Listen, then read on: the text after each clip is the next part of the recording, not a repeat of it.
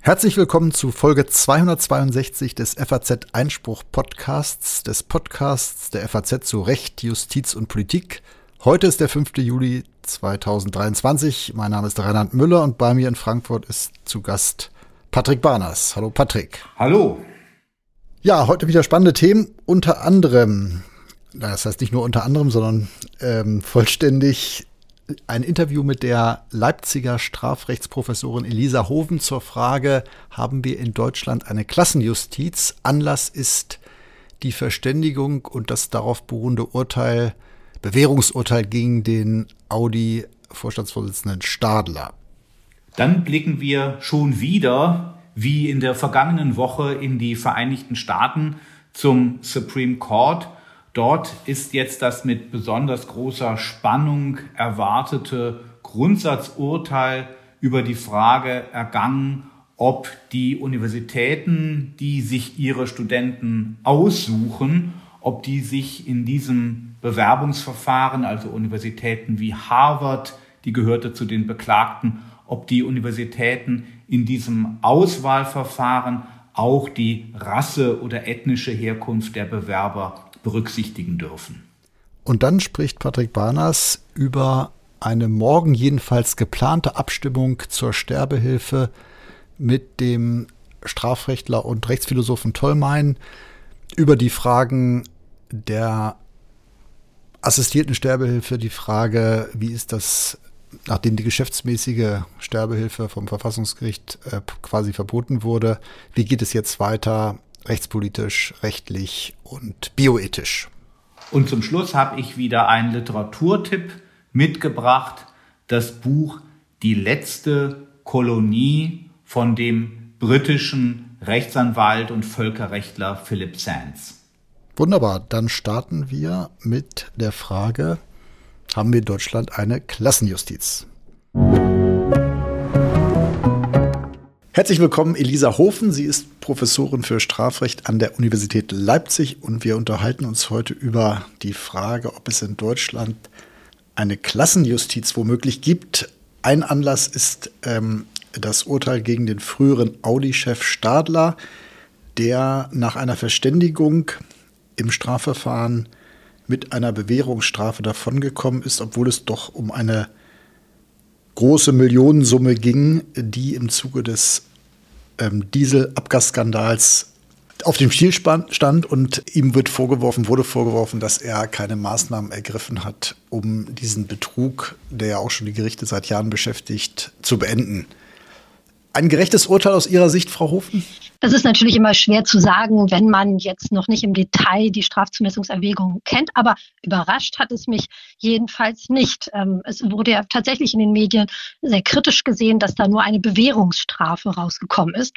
Aber wenn man sich viele Faktoren in dem Fall einmal anschaut, wir werden ja gleich noch tiefer einsteigen, dann spricht sehr viel für eine Bewährung. Wir haben einen Ersttäter, er war geständig, ihm wird nur ein Unterlassen vorgeworfen, ihm wird kein eigennütziger Betrug vorgeworfen, er hat nicht in die eigene Tasche gewirtschaftet, sondern fremdnützig für seinen Konzern und er hat auch vier Monate Untersuchungshaft erlitten. All das wird in die Strafzumessung einbezogen. Aber es geht um eine Riesensumme und er war Vorstandsvorsitzender eines Riesenkonzerns. Ähm, das muss man ja auch in die Waagschale werfen. Auf jeden Fall. Also die Höhe des Schadens spielt natürlich immer bei Vermögensdelikten eine große Rolle. Aber man darf sich natürlich auch nicht zu sehr nur an diese Zahlen klammern. Man muss schon sehen, wo ist der Schaden denn dann real entstanden. Ja, also rein formal sind das natürlich unglaublich hohe Summen, um die es da geht. Letztendlich, das spielt natürlich dann für die, für die Ermittlung des Schadens beim Betrugstatbestand keine Rolle. Aber letztendlich haben die Betroffenen, die diese Autos gekauft haben, die Schadensersatzansprüche gegen Audi. Ja, also das hat das Gericht auch herausgestellt. De facto traf das Ganze den Audi-Konzern selbst, in dessen Namen ja auch diese, diese Taten begangen wurden. Also insoweit muss man auch immer ein bisschen hinter diese Zahlen schauen. Das würde schon einen Unterschied machen, ob jetzt wirklich viele, viele Menschen in Deutschland äh, wirklich spürbar einen Nachteil, einen Schaden in ihrem Portemonnaie erleben oder nicht. Ja, und insoweit sind das sehr große Summen, die dann aber halt auch verbunden sind mit der Position, in der die Person sitzt. Ne? Dass sie dann diese falsche Entscheidung trifft, die aufgrund einfach der Größe des Konzerns so massive Zahlen nach sich zieht. Also so ein bisschen die Argumentation, die Autofahrer sind entschädigt worden, beziehungsweise waren selbst schuld. Oder der Konzern, der Konzern ist getroffen, aber es ist ja schon ein, ein veritables Unrecht, dass man manipuliert, um besser dazustehen, um die Autos besser zu verkaufen, dass sie Abgaswerte erfüllen. Das ist ja schon, und das in, in zahlreichen Fällen, ist ja schon kein unerhebliches Unrecht. Richtig, deswegen ist es klar, dass es hier keine Geldstrafe geben konnte und es ist auch klar, dass wir jetzt hier ähm, keine Einstellung gegen Auflage machen, sondern dass tatsächlich jemand zu einer Freiheitsstrafe verurteilt wurde. Das ist völlig richtig angesichts dieser, ja, dieser auch massiven Folgen. Übrigens, was ein bisschen unterbeleuchtet wird, äh, sind die, die Folgen für die Umwelt tatsächlich. Also ich denke, das ist etwas, worüber man noch mehr sprechen müsste. Wir reden immer nur über die, die Schäden für, für letztendlich den, den Audi-Konzern, aber dass hier bei den Abgaswerten ja auch um den Schutz der Umwelt ging und das, ja, dann sehenden Auges hingenommen wurde, das würde ich auch als straferschwerend werten. Nichtsdestotrotz, wir haben hier eine Freiheitsstrafe und ob das zur letztendlich die Vollstreckung ausgesetzt werden kann zur Bewährung, das hängt dann von der Sozialprognose ab. Muss derjenige tatsächlich ins Gefängnis gehen, damit er auch nicht weitere Taten begeht? Und äh, da würde ich sagen, die sieht nach allem, was man weiß, sehr gut aus für ihn. Wobei ja eine Freiheitsstrafe in den Augen des gebildeten Laien eine ist, die man auch antreten muss. Nun saß er in U-Haft, aber eine Freiheitsstrafe, die zur Bewährung ausgestreckt wird nach der Verständigung, ist natürlich keine sozusagen, wo man sagt, der spürt das sofort am eigenen Leib, sondern er geht als freier Mann raus und zahlt, auch wenn er eine gute Million zu zahlen hat, nur einen kleineren Teil seines früheren Jahressalärs. Also nicht besonders empfindlich. Ja, über die, die Geldfrage werden wir noch reden. Aber erst einmal, was Sie ansprechen, ist völlig richtig. Man hat in, wir haben in Deutschland tatsächlich ja ein System, was sagt, entweder man kommt in Haft oder halt nicht. Und äh, dieses ja relativ eindimensionale Modell birgt halt Probleme. Denn viele Menschen der Bevölkerung sagen, naja, also wenn ich zur Bewährung verurteilt werde, das ist doch wie ein Freispruch. Es passiert mir nichts.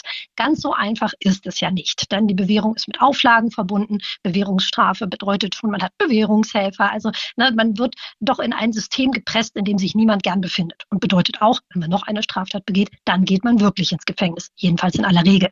Also es ist kein Freispruch. Außerdem muss man sagen, dass natürlich auch gerade bei diesen Tätern ein solches Verfahren, die Untersuchungshaft, aber auch die Tatsache, dass ich verurteilt werde als Wirtschaftskrimineller, einen massiven Bruch in der Biografie bedeutet. Das sind ja äh, Leute, die ja vorher wahrscheinlich zur gesellschaftlichen Elite gehört haben und Straftäter. Das ist etwas, dem in Deutschland immer noch ein massives Stigma anhaftet. Also das Leben vor und nach der Verurteilung ist ein anderes. Wobei er, er im Zenit seiner Karriere stand und es auch den berühmten Spruch gab von einem anderen CEO, das seien Peanuts, die Summe, um die es gehe. Also es ist ja trotzdem denkbar, dass er noch eine Anschlussverwendung findet und jedenfalls nicht in Armut in der Rente lebt. Aber, äh, das wird aber nochmal spannend mit der Armut und der Rente, ähm, denn da wird man sehen, welche Ansprüche eigentlich der Audi-Konzern noch gegen seine nun verurteilten Mitarbeiter erheben wird. Mhm. Denn grundsätzlich haben ja die, die sind verurteilt jetzt wegen Betruges zulasten von Verkäufern, aber sie haben natürlich auch dem Audi-Konzern geschadet. Und da wird man sehr genau schauen müssen, ob Audi jetzt nicht Ansprüche gegen die eigenen Mitarbeiter erhebt. Und das kann dann teuer werden.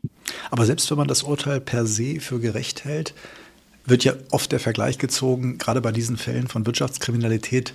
Wie ist es bei dem kleinen Schwarzfahrer? Wie ist es bei Leuten, die vorher schon auffällig geworden sind, vielleicht aus Armut oder wegen ihrer prekären Lebenslage und dann oft ins Gefängnis müssen, wahrhaftig, weil sie zum Beispiel die Geldstrafen nicht zahlen können. Und dieses Gefälle zwischen White-Collar-Kriminalität mit einem teuren Anwaltsteam und relativ großen Schadenssummen und den Ärmeren, die gar nichts haben und trotzdem ins Gefängnis müssen. Da war jetzt wahnsinnig viel drin. Und das muss man, muss man aufarbeiten. In dieser Vergleich, der wird tatsächlich häufig gezogen. Er ist schlicht falsch. Da vergleicht man Äpfel mit Birnen. Was Sie angesprochen haben, Schwarzfahrer. Da, niemand wird in Deutschland wegen Schwarzfahrens zu einer unbedingten Freiheitsstrafe verurteilt. Ja, niemand. Das Problem ist dort, es wird wegen einer Geldstrafe verurteilt. Die er nicht zahlen kann. Genau, dann kann die Person die nicht zahlen. Sie nimmt auch Angebote nicht wahr, um das dann abzuleisten, abzuarbeiten. Und dann kommt die Ersatzfreiheitsstrafe. Ich persönlich bin schon seit Jahren für eine komplette Abschaffung der Ersatzfreiheitsstrafe, weil ich da auch ein Gerechtigkeitsdefizit sehe. Aber der Vergleich zu White Collar trägt halt nicht. Denn der Grund, dass jemand wegen des Schwarzfahrens ins Gefängnis geht, liegt daran, dass man sagt, gut, wir geben ihm ja eine mildere Strafe, wir geben die Geldstrafe. Aber was soll man tun, wenn die nicht geleistet wird? Dann bleibt nur noch der Zugriff auf die Freiheit. Das ist also eine ganz andere Logik. Und das zu vergleichen, das ist nicht richtig, das ist unlauter. Ja, das klingt so, als würde mal ein Gericht sagen, ach ja, der, der Schwarzfahrer gehört ins Gefängnis und äh, der, der Vorstandsvorsitzende nicht. Und so ist es auf keinen Fall. Aber faktisch ist es ja schon so. Sie haben ja selbst gesagt, Sie halten das System für ungerecht. Äh, faktisch ist es so, dass der Schwarzfahrer ins Gefängnis geht und der Vorstandsvorsitzende nicht. Ja, aber das ist polemisch verkürzt, ne? denn der, äh, Schwarzfahrer erstmal wird nie zu einer Gefängnisstrafe verurteilt. Nicht gleich, genau. Also, genau. Er, nie, er wird also nie, verurteilt. er wird nie verurteilt, genau. Genau. Ja. Und die Ersatzfreiheitsstrafe ist trotzdem hochproblematisch. Sie sollte abgeschafft werden, weil sie Leute trifft, die wirklich ähm, sozial schwer benachteiligt sind. Aber das relativiert oder anders, das hat, finde ich, keine argumentativen Folgen für den Vorstandsvorsitzenden. Denn wir sind in Deutschland, was Strafzumessungs angeht, sehr, sehr milde. Bevor jemand wegen einer Tat, gerade ein Ersttäter, wirklich ins Gefängnis geht, also nicht noch eine Chance bekommt, keine Bewährung bekommt, da muss er schon sehr, sehr, sehr viel tun.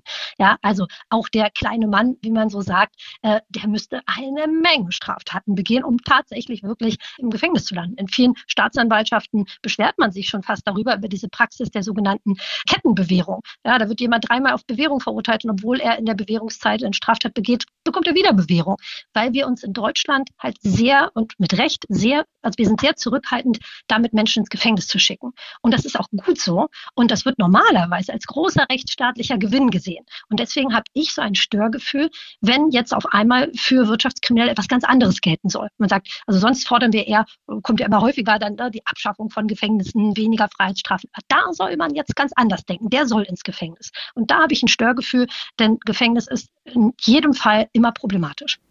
Aber vor gar nicht allzu langer Zeit war es so, dass man auch als Wirtschaftsboss wegen Untreue zulasten des eigenen Konzerns etwa oder Betrug gar nicht ins Gefängnis musste. Irgendwann hat man dann gesagt, oh, ab einer Million dann eigentlich doch. Also es gab auch schon die Tendenz, das früher noch milder oder zu bestrafen, es war gar nicht auf dem Schirm.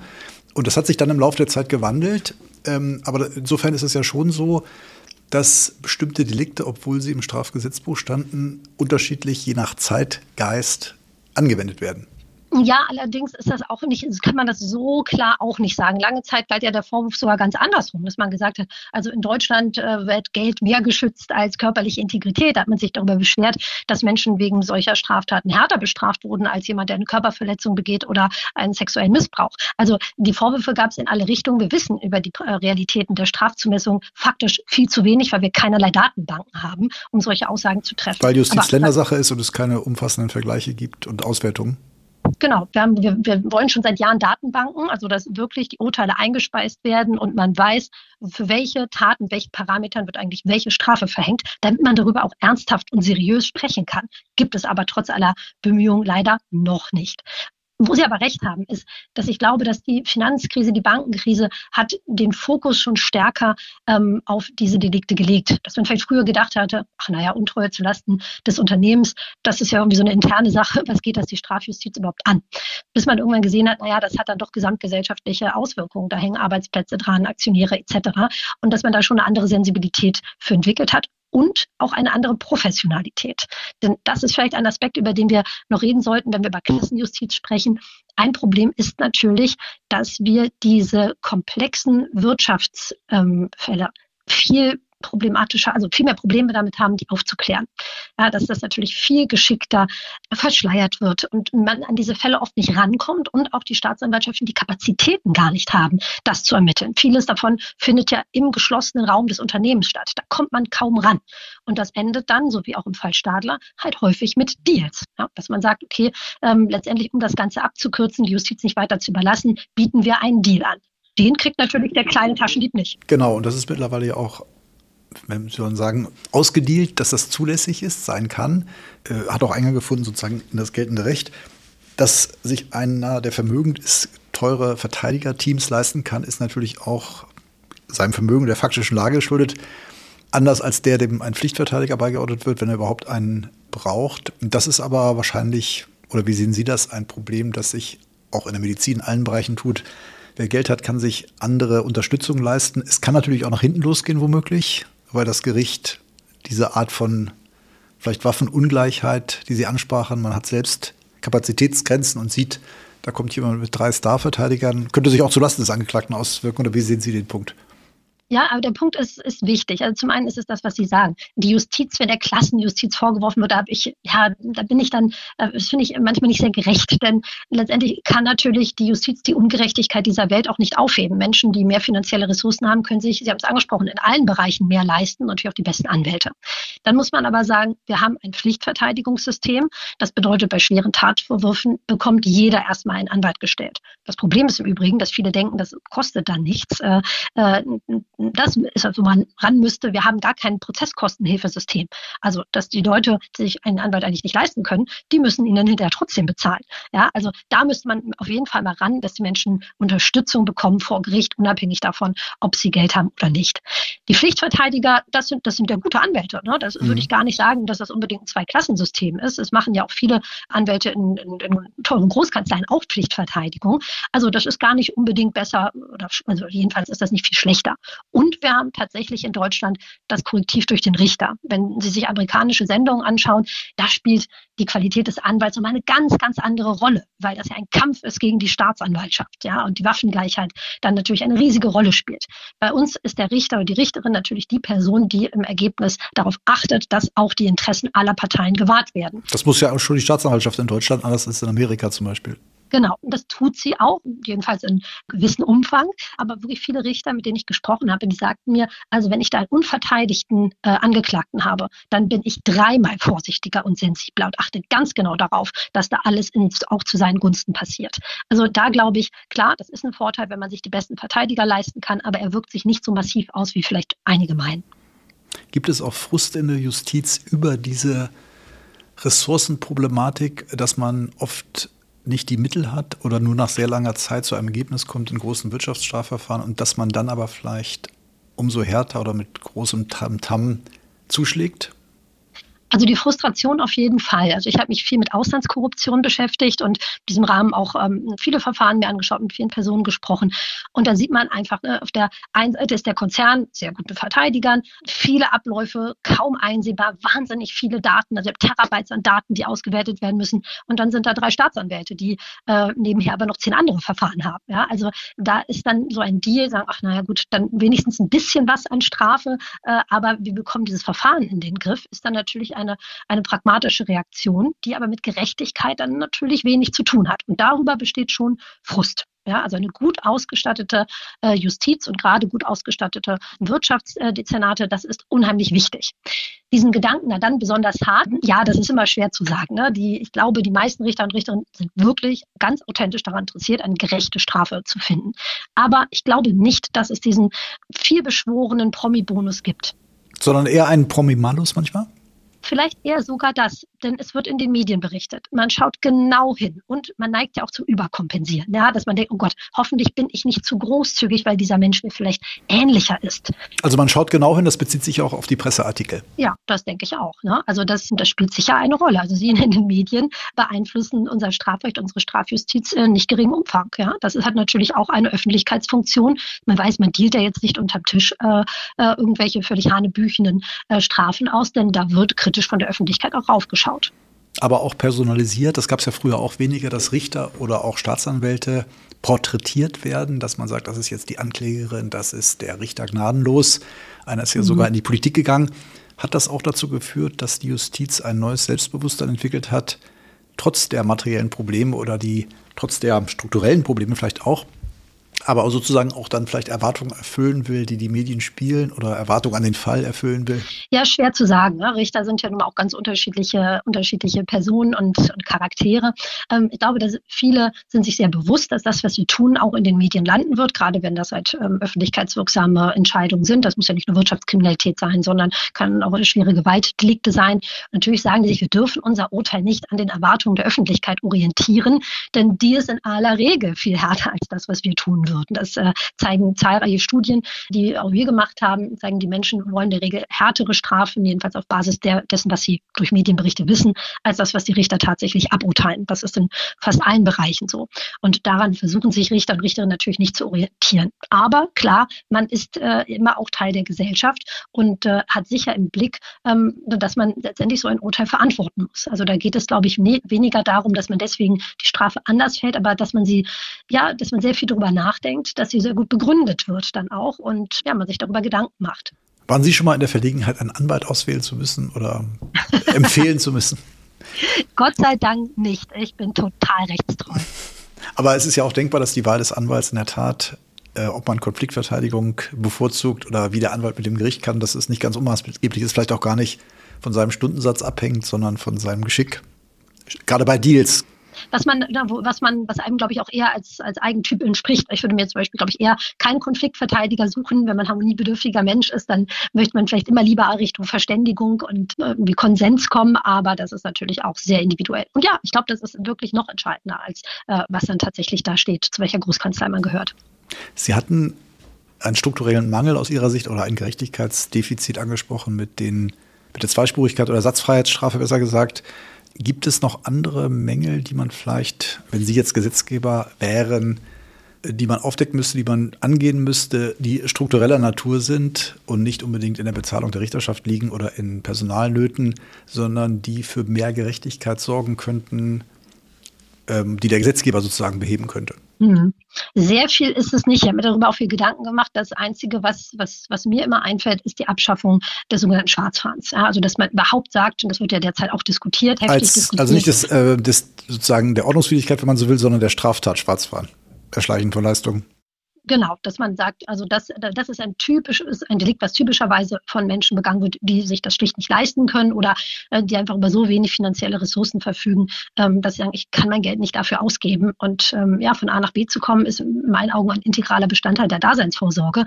Das sollte im besten Fall kostenfrei sein. Jedenfalls ist da der Straftatbestand in meinen Augen schon ein, äh, großes Problem mit Blick auf Gerechtigkeit. Ähm, die Leute gehen dann dafür im Zweifel, haben wir vorhin herausgearbeitet, durch die Ersatzfreiheitsstrafe irgendwann doch in Haft, letztendlich für eine absolute Bagatelle.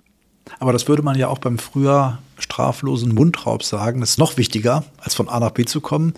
Man müsste doch schon Sanktionen haben. Aber Sie würden sagen, keine strafrechtlichen, oder? Weil, oder würden Sie sagen, okay, idealerweise wäre der öffentliche Nahverkehr, weil er öffentlich sein soll, gratis, dann hätte man natürlich gar kein Problem. Genau, das wäre natürlich die beste Lösung. Weil natürlich ja, die Grundversorgung richtet sich natürlich in erster Linie an, ich brauche was zu essen und ein Dach über dem Kopf. Und da könnte ich natürlich auch sagen, also wenn jemand existenzielle Nöte hat, wenn er was zu essen muss, dann muss man darüber auch hinwegsehen. Und wenn er irgendwo, gut, schlimmstenfalls oder bestenfalls sich unterstellt, ist das kein Problem, wenn er irgendwo einbricht, um äh, zu übernachten. Also man kommt da ja auch schnell in Weiterungen, ja. wenn man sagt, das ist so ein Grundbedürfnis, stimmt ja auch, zweifelhaft, zweifellos so. Äh, der muss seine Grundbedürfnisse befriedigen können, ohne dass die Strafjustiz droht. Ja, zwei Unterschiede. Ein, ein maßgeblicher Unterschied ähm, beim Mundraub zum Beispiel. Also wenn ich jetzt in, irgendwo hingehe und äh, mir was zu essen stehle. In dem Fall haben wir ja auch, das darf man nicht ausblenden, auch ein Opfer. Ne? Also wenn Sie mit jemandem, der einen kleinen Tante-Elmer-Laden betreibt, äh, sprechen, ähm, sagt, ja, jetzt wird regelmäßig bei mir geklaut und ist das für den, äh, wäre das für denjenigen nicht vermittelbar zu sagen, ja, bei den Leuten geht's ja sozial nicht gut, das nehmen wir hin. Ja, das darf man auch nicht vergessen, diese Seite. Aber es gab schon immer, gibt auch aktuell Bestrebungen, bagatellarische Verstöße im Bereich zum Beispiel Diebstahl nicht zu kriminalisieren. Das ist aber, also wir haben das auch mal versucht, mal drüber nachgedacht, es ist aber wahnsinnig schwierig. Wo zieht man die Grenze? Für wen? Äh, bei welcher Täterstruktur? Bei welcher Opferstruktur? Also das lässt sich sinnvollerweise kaum machen, weil dieser Tatbestand, zum Beispiel Diebstahl, das ist einfach ein, ein, ja, ein, eine Grundnorm und da eine, eine auf materiellrechtlicher Ebene eine Einschränkung zu finden nach dem Motto, also wenn jemand, der wirklich sozial benachteiligt ist, in einem großen Supermarkt klaut, der wird nicht bestraft. Das können Sie so nicht in Gesetz schreiben. Das heißt, das muss die Justiz im Einzelfall klären und unter Umständen von Strafe absehen. Genau, wir haben ja die Möglichkeit, solche Fälle werden ja in aller Regel eingestellt. Die werden ja zwei, drei, vier, fünfmal eingestellt, bis dann irgendwann was passiert. Aber irgendwann muss natürlich auch dann äh, ein System reagieren. Das ist ein gutes Schlusswort. Ganz herzlichen Dank, Elisa Hofen, für diese Tour d'Horizon äh, zur Frage, ob wir eine Klassenjustiz haben. Herzlichen Dank. Ich danke Ihnen.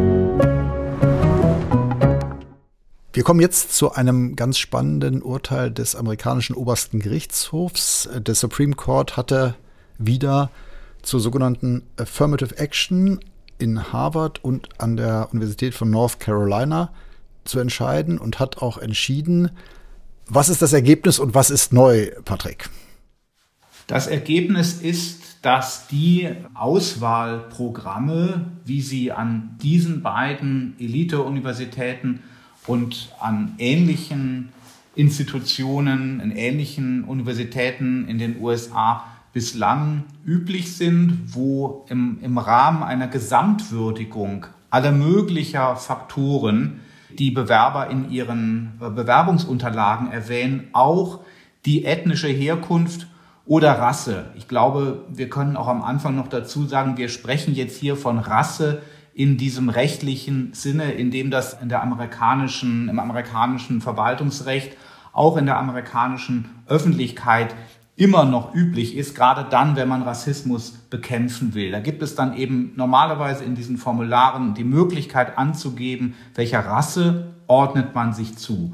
Und bislang war es nach den bisherigen älteren Urteilen des Supreme Court eben möglich, diese Rasse ausdrücklich als ein Faktor zu berücksichtigen. Und ähm, das hat das Gericht jetzt äh, verworfen und es korrigiert damit eine Linie der Rechtsprechung, die immerhin bis auf das Jahr 1978 zurückgeht und eine Praxis der Hochschulen, die eben seit 1978 versucht haben, sich im Sinne der früheren Vorgaben des obersten Gerichtshofs zu verhalten. Diese Praxis ist jetzt Makulatur. Und was heißt ein Faktor? Also bisher war es so auf der Grundlage der alten Rechtsprechung, wenn man meinetwegen schwarz angekreuzt hat, dass man dann Vorteile hatte im Sinne eines Punktesystems bei der Zulassung. Ja, da, du sprichst eigentlich schon die sozusagen neural, bringst die neuralgischen Begriffe hier ins Spiel. Schon ein Punktesystem wäre nach der älteren Rechtsprechung des Supreme Court auch schon nicht mehr möglich gewesen, weil es zu starr gewesen wäre. Die, äh, die beiden entscheidenden Präzedenzurteile stammen aus den Jahren 1978 und 2003 und es scheint mir jetzt auch für die Gesamteinordnung des Vorgangs doch ganz wichtig, dass nicht nur diese Urteile immer mit sehr knapper Mehrheit ergangen sind, so dass man sich in gewissem Sinne orientieren musste an dem, was ein, ein einzelner Richter, das war Richter Powell, war das 1978, geschrieben hatte, sondern dass auch diese knappe Mehrheit, die eine Berücksichtigung des Faktors Rasse erlaubte, das trotzdem ganz stark eingegrenzt hat. Und die Formel, die dann seit 2003 eigentlich gültig war, das war die ausgeschiedene, mittlerweile ausgeschiedene Richterin Sandra Day O'Connor, die ja über viele Jahre so das Zünglein an der Waage im obersten Gerichtshof war, die hat dieses Urteil von 2003 geprägt und ihre Formel war, es darf eben kein starres Quotensystem geben und deswegen eben auch keine starren Punkte, die, ähm, die dann der entsprechenden Herkunft zuge zugeordnet werden, sondern es muss eine holistische Betrachtung des einzelnen ähm, Kandidaten geben. Und das sieht dann eben so aus, dass da in Harvard oder bei der University of North Carolina, das sind ja äh, Universitäten, die nehmen ungefähr, äh, die nehmen ungefähr fünf Prozent im Fall von Harvard oder zehn Prozent der Bewerber nehmen die überhaupt nur auf. Das ist also wirklich hochselektiv. Und diese Auswahlverfahren sind natürlich auch kompliziert und anspruchsvoll und sie sind vor allem mehrstufig.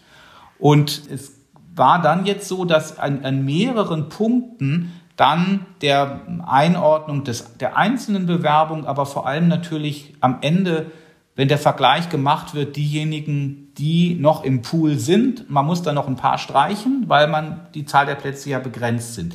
In diesen entscheidenden Momenten konnte dann diese Rassenzugehörigkeit sozusagen als ein Trumpf ins Spiel gebracht werden.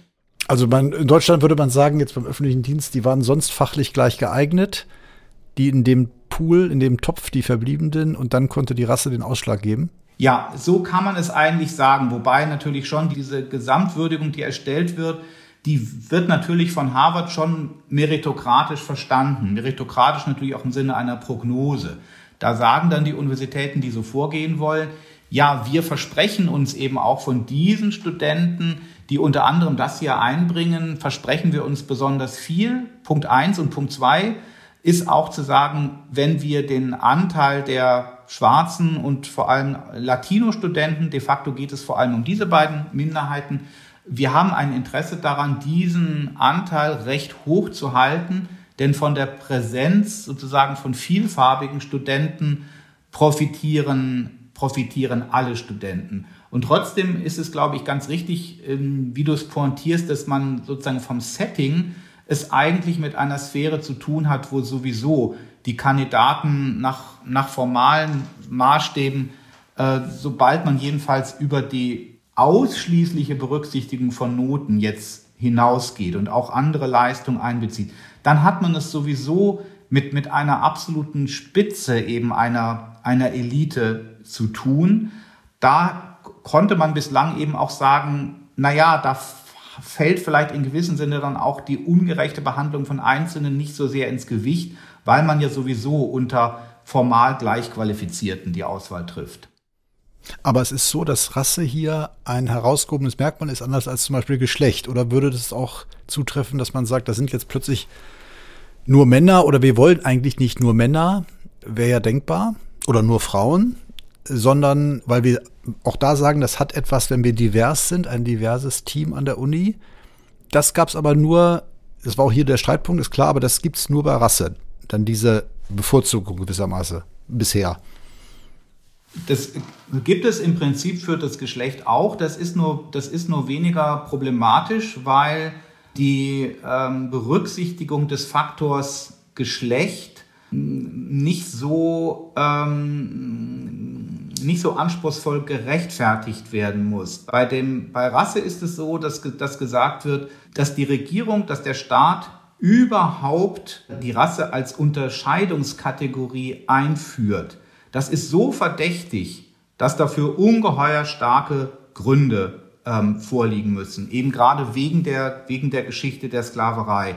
So dass es jetzt hier so ist, dass in gewissem Sinne eben diese der, der sozusagen rechtliche und verfassungsrechtliche Antirassismus im Sinne eines historischen Gedächtnisses, der nochmal eigene Gründe hat, auf keinen Fall von Rasse reden, reden zu wollen, die stärker sind als, als die Gründe jetzt von Geschlecht auch da immer abzusehen, wo es, wo es keine Rolle spielt. Gerade dieser historische Antirassismus führt jetzt hier dazu, dass die konservative Richtermehrheit von sechs Richtern sagt, äh, das darf eben gar nicht berücksichtigt werden. Es darf auch zugunsten von Schwarzen nicht berücksichtigt werden. Und die drei Richter in der, in der Minderheit äh, sagen, das ist doch ein paradoxes, das ist eigentlich auch ein absurdes ähm, Ergebnis, dass, dass sozusagen diese, äh, diese ganz strenge Vorschrift, äh, also es soll nicht durch die Hintertür irgendwie auch ähm, mit vorgeschobenen Sachargumenten eine, eine rassische Unterscheidung gerechtfertigt werden, dass das dann hier dazu führt, dass die äh, Nachfahren eben der, der Opfer von, von Sklaverei, ja, die Minderheitsrichter sagen natürlich, das führt jetzt dazu, dass die unfair behandelt werden. Mhm. Und kann man absehen, was das für Konsequenzen hat? Das sind jetzt zwei Unis, das hat natürlich eine grundlegende Bedeutung. Ist das jetzt im Sinne der polarisierten amerikanischen Gesellschaft und sich ja offenbar weiter spaltenden ein Zeichen für mehr Gleichheit, so würden es ja vielleicht einige sehen, also keine Bevorzugung mehr, Normalität oder eben auch äh, gibt es da auch die Gefahr eines neuen Rassismus? Ja, das sind mindestens zwei ganz spannende Dimensionen, äh, die du da ansprichst. Einmal die Frage der Akzeptanz des Urteils und der gesellschaftlichen Auswirkungen im Großen und dann natürlich die Frage der praktischen Konsequenzen. Was die gesellschaftlichen Auswirkungen angeht und insbesondere die Frage, wie wird dieses Urteil ankommen, gibt es einen großen Unterschied zu dem Urteil aus dem vergangenen Jahr, ähm, wo ja in ähnlicher Weise, ähnlich grundsätzlich und radikal die bisherige Abtreibungsrechtsprechung verworfen worden ist. Dieses Urteil hat sich herausgestellt, ist eben doch äh, bei der Mehrheit der Amerikaner unpopulär, weswegen die, auch die Demokraten ja in den äh, zurückliegenden Kongresswahlen mit diesem Thema wirklich haben punkten können. Beim Thema Affirmative Action, insbesondere übrigens auch ähm, eben in, äh, in Universitäten, im ganzen Bildungskontext, ist es ganz anders. Bei den, wenn Umfragen gemacht werden zu dem Thema, hängt das genaue Ergebnis natürlich immer auch etwas davon ab, wie man die Fragen formuliert. Und trotzdem ist der Befund aber eigentlich klar, eine wirklich deutliche Mehrheit, auch eine Mehrheit der Demokraten und übrigens auch eben erhebliche Anteile der eigentlich bevorzugten Minderheiten lehnen diese Programme ab. Und das hat dann, also dass man hier eigentlich sagen kann, werden natürlich von den Demokraten und von Bürgerrechtsorganisationen, auch in der Presse zum Teil, jetzt wieder gesagt wird, das ist hier ein konservatives Gericht, was Amok läuft, was über den Haufen wirft, was eben seit Jahrzehnten doch äh, gesichertes Recht gewesen ist äh, und so weiter. Es seien die drei Trump-Richter, die jetzt eben hier äh, die Mehrheit verändert haben. Nur so sei das zu erklären. Dagegen muss man eben sagen, dass, dass eine ziemlich gut gesicherte, ähm, ein Befund kann man eigentlich sogar sagen, ein wirklich ziemlich gut gesicherter mittelfristiger Befund über die Entwicklung der Rechtsprechung des Supreme Court, dass er sich nämlich mehr oder weniger doch auch im Sinne der Mehrheitsmeinung in der Bevölkerung in den, in den großen Fragen verhält.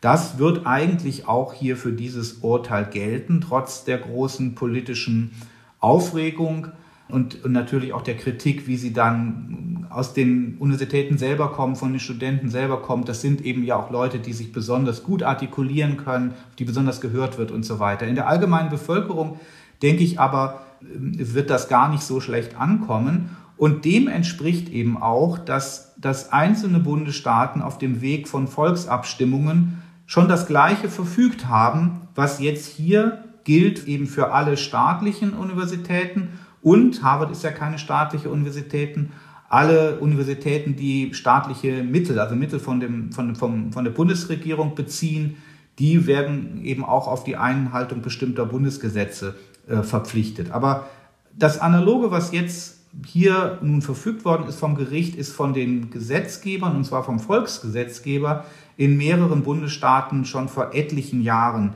genauso eben schon verfügt worden. Und das beste Beispiel ist Kalifornien. Kalifornien ist ja eigentlich erstens der einer der, der äh, am stärksten demokratisch und auch im kulturellen Sinne progressiven Staaten der USA. Und ähm, Kalifornien hat einen extrem hohen Anteil von Bürgern mit Migrationshintergrund, vor allem natürlich Latinos. Und in Kalifornien ist nicht nur durch Volksabstimmung, aber die Affirmative Action an den Staatsuniversitäten, und da gehört ja etwa auch Berkeley dazu, also quasi das Harvard von Kalifornien, nur innerhalb eben des staatlichen Systems, auch eine hochselektive Universität, sondern einige Jahre später hat es dann nochmal eine Initiative gegeben, den Versuch, das zurückzudrehen, mit dem Argument, ja, jetzt sieht man ja, wohin das führt. Und da hat eben das Volk in dieser Abstimmung aber eben festgehalten daran, dass gesagt wird, nein, es soll eben diese, diese ähm, Vorzugsregeln anhand rassischer Linien nicht geben. Die Universitäten verfolgen dann trotzdem weil sie eben ja auch überzeugt sind von diesem, von diesem, von dem Sinn, auch dem pädagogischen Sinn, äh, eben dieses viel, der vielfarbigen Studentenschaft.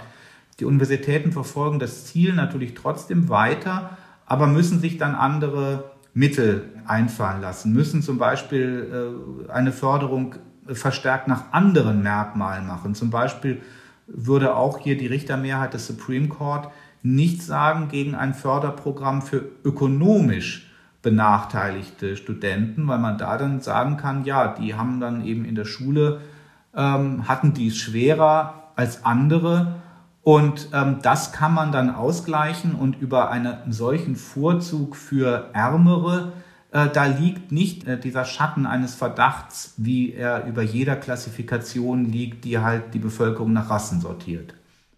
Es gab ja auch bei dem Thema Diskriminierung oder Bevorzugung von Schwarzen ein Duell zweier schwarzer Richter im Supreme Court selbst.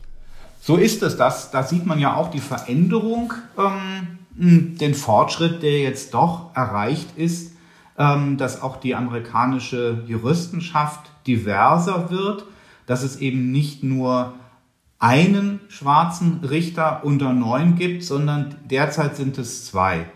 Und äh, der eine, äh, der schon sehr lange am Gericht ist, mittlerweile sogar der dienstälteste Richter, das ist Clarence Thomas.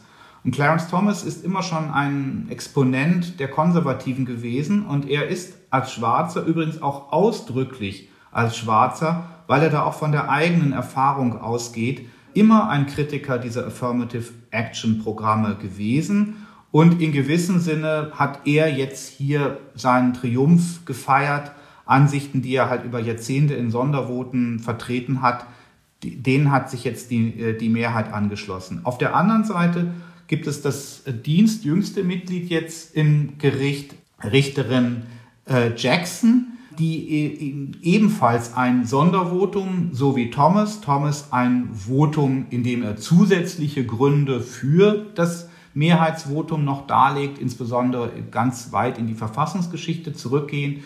Und äh, Richterin Jackson hat einen Dissent geschrieben, wo sie neben, mh, neben der juristischen Argumentation insbesondere auch äh, soziologische, ökonomische, statistische Gründe äh, für die äh, Fortsetzung eben dieser Art von positiver Diskriminierung zusammengestellt hat. Und ja, du hast gesagt Duell und ähm, das ist, glaube ich, auch nicht übertrieben, dass es sich eben hier um auch um dann so einen persönlichen Konflikt handelt, den die beiden Richter äh, in gewissem Sinne auch in so einer symbolischen Form, in dem sie beide Rollen spielen, nicht in dem Sinne, dass es nicht ihre Überzeugung wäre, sondern dass sie Rollen wahrnehmen, auch aus, ausgetragen haben. Und es ist dann schon interessant, wie, wie eben beide in unterschiedlicher Weise auch auf ihre, auf ihre eigene biografische Erfahrung zu sprechen kommen. Denn beide sind eben Juristen, die auch äh, dieses Elite-Erziehungssystem durchlaufen haben. Da kann man sowieso sagen, in gewissem Sinne urteilt der Supreme Court immer in eigener Sache, wenn er sich mit der Affirmative Action in Harvard oder Yale beschäftigt, weil historisch eben immer eine Mehrheit, eine große Mehrheit der Richter diese ganz wenigen Universitäten eben durchlaufen hat. Und Ketanji Brown Jackson und auch schon Clarence Thomas, der, der übrigens mit äh, George W. Bush zusammen in Yale war. Ähm, die beiden haben eben auch in Zeiten dann studiert und sind zugelassen worden, wie übrigens auch Richterin Sonja Sotomayor, die das andere Sondervotum, den anderen Dissent geschrieben hat, deren Familie aus Puerto Rico stammt und die auch als Schülerin wie als Studentin hat sie dann eben auch profitiert von diesem Affirmative Action Programm. Thomas hat immer gesagt, das eigentlich Giftige, das eigentlich Fatale ähm, hier an dieser positiven Diskriminierung ist, dass sie denjenigen schadet, denen sie angeblich nutzen soll. Und er hat auch in Vorträgen, er hält ja viele Vorträge, insbesondere auch vor schwarzen Studenten, an anderen Universitäten, da wo schwarze Studenten auch noch die Mehrheit sind, an den sogenannten historischen schwarzen Universitäten aus der Zeit der Segregation, wo heute aber die Schwarzen dann eben aus freien Stücken sich immer noch versammeln und in der, in der Mehrheit sind. Und da hat Thomas immer wieder berichtet von seinen Erfahrungen, dass er auch später noch in seiner Laufbahn äh, dann als Spitzenbeamter in der Regenregierung und auch selbst als Richter am obersten Gerichtshof dass er immer das Gefühl hatte, er wird von dem Schatten des Verdachts begleitet. Er ist ja nur auf seinem Posten, er hat ja nur seinen Studienplatz in Yale bekommen, er ist ja nur in den obersten Gerichtshof berufen worden, weil er eben ein Schwarzer ist und weil man einen Schwarzen brauchte, wie er dann manchmal in so einem bitteren Humor sagt, aus ästhetischen Gründen. Die, die Weißen hätten sich sozusagen geniert, es wäre ihnen peinlich gewesen, wenn nicht auch ein Schwarzer im Gruppenfoto gewesen wäre. Und das ist so Thomas polemische Sicht, der, die eigentliche, der Sinn eben dieser, dieser Affirmative Action. Und er sagt, man soll es eben, man soll diese Verfahren farbenblind gestalten. Es soll keine Rolle spielen in einem förmlichen Sinne, welcher Rasse man angehört. Und jeder, der dann aufgenommen wird, so seine vielleicht etwas idealistische Sicht, der kann dann auch im guten Gewissen sagen, ja, ich bin ja wegen meiner persönlichen Eigenschaften hier. Und äh, Brown Jackson hält das für ganz unrealistisch. Sie ist übrigens auch in, ähm, in Harvard, äh, gehört sie, dann hat sie auch einige Jahre da zu dem Aufsichtsgremium gehört, weswegen sie sich in hier in dem Verfahren, soweit es sich auf Harvard bezogen hat, nicht beteiligt hat. Aber sie ist auf jeden Fall auch ein Insider, was natürlich auch umgekehrt bedeutet, sie kennt die Dinge gut und sie kann auch zu dieser psychologischen Seite etwas sagen. Sie kann natürlich Thomas seine eigenen Gefühle nicht ausreden. Sie kann ihm ja nicht sagen, es recht nicht in so einem förmlichen Votum, was ähm, in der, in der Sammlung der Urteile des Gerichts veröffentlicht wird, kann er ihm sagen, du täuschst dich da, du bildest dir was Wobei, ein. die sind ja sehr, diese Voten sind ja oft sehr persönlich und keiner schreibt ja jemandem vor, was er reinzuschreiben hat. Die sind ja oft auch von persönlichen Angriffen geprägt. Insofern wäre das schon denkbar. Ja, es wäre. Aber man will sich natürlich auch keine fachliche, keine fachliche Polöse geben, klar. Genau. Es gibt, du hast völlig recht. Sie sind, sie sind von persönlichen Angriffen geprägt. Es geht auch hier munter hin und her. Es gibt insgesamt 237 Seiten, auf die belaufen sich diese jetzt dieses, das Gesamtkorpus hier, dieser sechs Voten, die insgesamt abgegeben wurden. Und da geht es persönlich eben hin und her. Und trotzdem gibt es auch eine sachliche Ebene, auch für diese, für die Frage, die zwischen Jackson und äh, Thomas strittig ist. Thomas beruft sich auch auf Forschung. Thomas sagt, es sei sozialpsychologisch festgestellt worden, dass Affirmative Action auch diesen, diese demotivierende Wirkung hat. Und da widerspricht ihr äh, Jackson. Da ist ihr sehr stark Daten- und forschungsgestützter Ansatz schließt unter anderem eben auch ähm, Hinweise ein, wo sie sagt, er stütze sich auf einzelne Studien, die, die eben ganz isoliert dastünden in der Forschungsliteratur oder die widerlegt worden seien. Umgekehrt sagt die Mehrheit übrigens, naja, die Universitäten ähm, beharren jetzt seit 1978 darauf, dass, dass eben diese sogenannte Diversität so einen großen Nutzen abwirft für, äh, für, für, ihre, für ihre Arbeit. Und daran gemessen, dass die das seit Jahrzehnten behaupten und praktizieren, sei das so gut wie gar nicht dokumentiert. Also äh, der Vorsitzende Roberts, der das Mehrheitsvotum verfasst hat, und seine Kollegen sagen, hier, wir sprechen ja hier von Universitäten, wir sprechen hier von Institutionen, die Forschung betreiben und natürlich auch in eigener Sache äh, ihre Sachen so organisieren, dass das äh, vor Forschung bestehen äh, kann oder sogar auf eigener Forschung beruht. Und da wird eben gesagt, na ja, wurde uns hier im Verfahren, das ist ja schon die dritte Instanz, wie das immer bei diesen Verfahren ist, es haben sich schon zwei untere Instanzen damit befasst, also in die Akten sei da wenig eingegangen. Hier sieht man also, wie das Gericht selber, es gibt auf der einen Seite diese Ebene der Selbstreferenz, dauernder Selbstzitate auch aus älteren Urteilen, wo auch einzelne Kollegen, Richter Marshall, der erste Schwarze am Supreme Court, wird von beiden Seiten in Anspruch genommen. Das hat so ein bisschen etwas Spielerisches, das dreht sich vielleicht auch etwas zu sehr ähm, letztlich um sich selbst. Aber da, wo auf Sozialwissenschaft Bezug genommen wird, wie das insbesondere auch der ausgeschiedene Richter Breyer, dessen Nachfolgerin jetzt äh, Ketanji Brown Jackson ist, immer wieder gefordert hat, da wo auf Sozialwissenschaft bezogen, Bezug genommen wird, da kann dann auch doch an die gesellschaftliche Debatte äh, anschließen und vielleicht auch anschließen jenseits der rein subjektiven Präferenzen, ob man nun, wenn man das hört, meint, dass Affirmative Action eine gute oder eine schlechte Idee ist. Ganz herzlichen Dank, Patrick. Das war ein spannender Einblick auch in die amerikanische Politik und Praxis. Und wir kommen jetzt zu dem Gespräch über Sterbehilfe mit Oliver Tollmein. Am Telefon begrüße ich jetzt Oliver Tollmein. Guten Morgen, Herr Tollmein. Guten Morgen, Herr Barners. Oliver Tollmein ist Rechtsanwalt und Honorarprofessor an der Universität Göttingen und vor allem aus der Sicht der FAZ und ihrer Leser ist er uns bekannt und ist er uns teuer als langjähriger Berichterstatter und Kommentator zu Themen der Biopolitik, der Bioethik und der entsprechenden rechtlichen Regelungen. Und wir wollen uns heute unterhalten über die bevorstehende Abstimmung des Bundestages über Gesetzentwürfe zur Regelung der Suizidhilfe.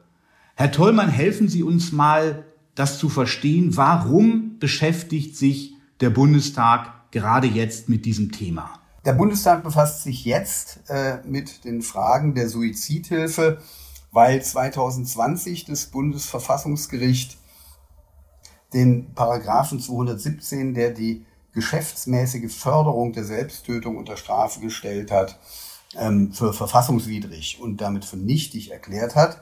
Das Bundesverfassungsgericht hat äh, diese Entscheidung äh, getroffen, weil es der Auffassung war, dass diese Vorschrift in das äh, Recht auf Selbstbestimmung im Sterben, ein geschütztes Grundrecht, das aus dem allgemeinen Persönlichkeitsrecht abgeleitet wird, eingreift. Und zwar deswegen, weil zu diesem Grundrecht, das Sterben selbst zu bestimmen, auch das Recht äh, gehört, sich selbst zu töten.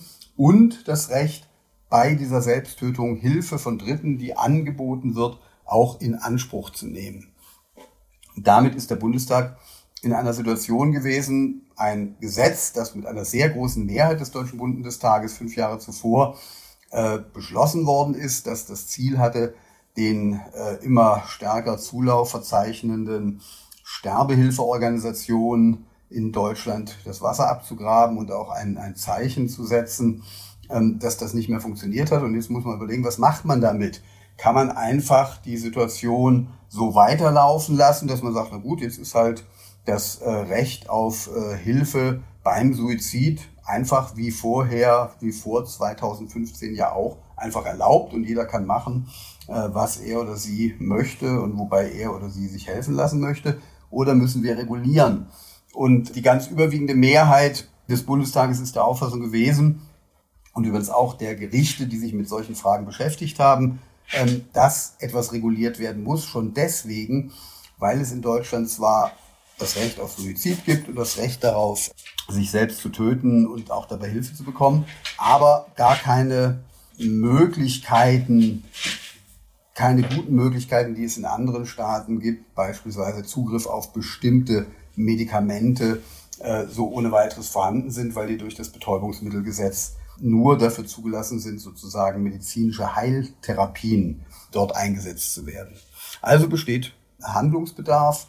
Und dann haben sich eben mehrere Parlamentariergruppen, wie das schon 2015 der Fall war, als man den 217 Strafgesetzbuch überhaupt erst geschaffen hat, zusammengefunden und haben überlegt, was, wie können wir diese Situation jetzt regeln und wie können wir das regeln, vor allen Dingen in dem Rahmen, äh, den das Bundesverfassungsgericht hier eröffnet hat.